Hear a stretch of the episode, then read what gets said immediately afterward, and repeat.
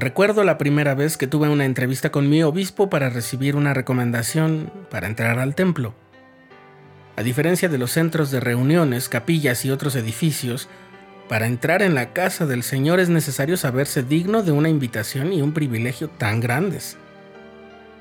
Al pensar que nada impuro puede estar en la presencia de Dios y que el templo es su santa casa, no puedo evitar sentirme intimidado por mis imperfecciones.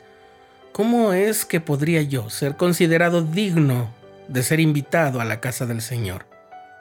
¿Cómo podría Él aceptarme? Estás escuchando el programa diario, presentado por el canal de los santos de la Iglesia de Jesucristo de los Santos de los Últimos Días.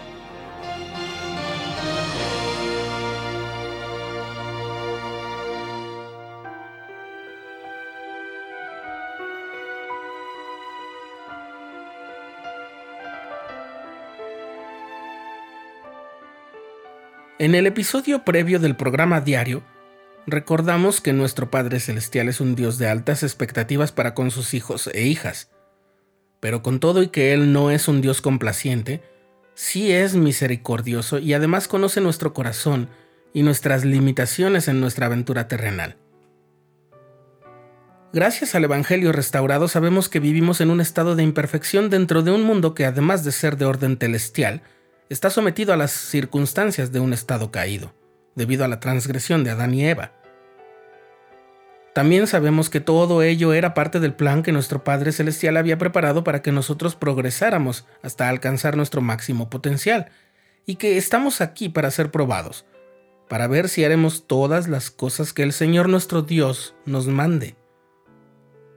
Eso significa que nuestras debilidades e imperfecciones están contempladas en nuestro camino que conduce a nuestra meta suprema, la vida eterna. Incluso nuestros errores y el pecado que nos apartan de esa posibilidad están contemplados, porque por eso fue necesario el sacrificio expiatorio de Jesucristo. El elder Neil A. Maxwell, que fue miembro del Quórum de los Doce Apóstoles, dijo en una conferencia general en 1997 que mientras nos esforcemos diariamente por progresar, fallaremos hasta cierto punto. Por lo tanto, es muy importante no dejarse abatir. Así que, ¿dónde hemos de encontrar esa capacidad para salir adelante que tanto y tan frecuentemente necesitamos? Una vez más, dice el elder Maxwell, en la gloriosa expiación. Por medio de ella conoceremos el sentimiento edificante que proviene del perdón.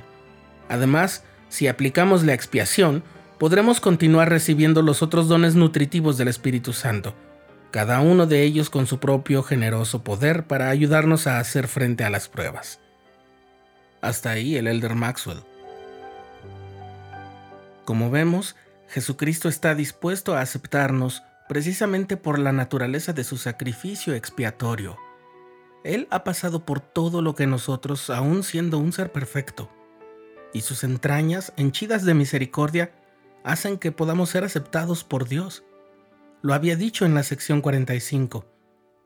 Escuchad al que es vuestro intercesor con el Padre, que aboga por vuestra causa ante Él, diciendo, Ve los padecimientos y la muerte de aquel que no pecó, en quien te complaciste Perdona a estos mis hermanos que creen en mi nombre para que vengan a mí y tengan vida sempiterna.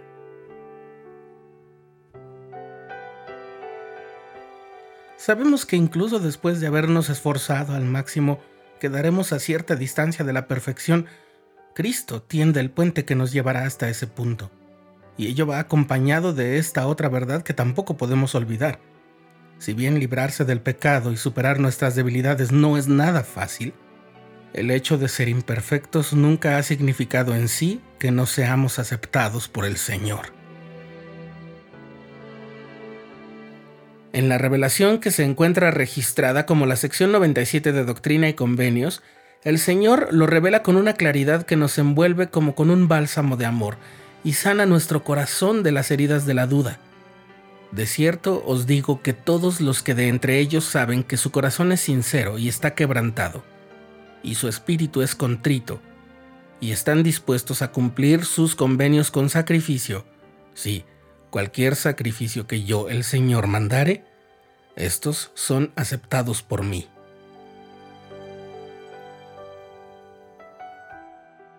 Aquel obispo que me extendió mi primera recomendación para el templo me dijo que con frecuencia veía esa sombra de duda que se cierne sobre los miembros cuando escuchan la pregunta final de esas entrevistas.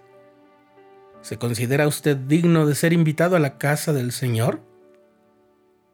Y me dijo, has respondido a las preguntas previas de un modo acorde con el Evangelio.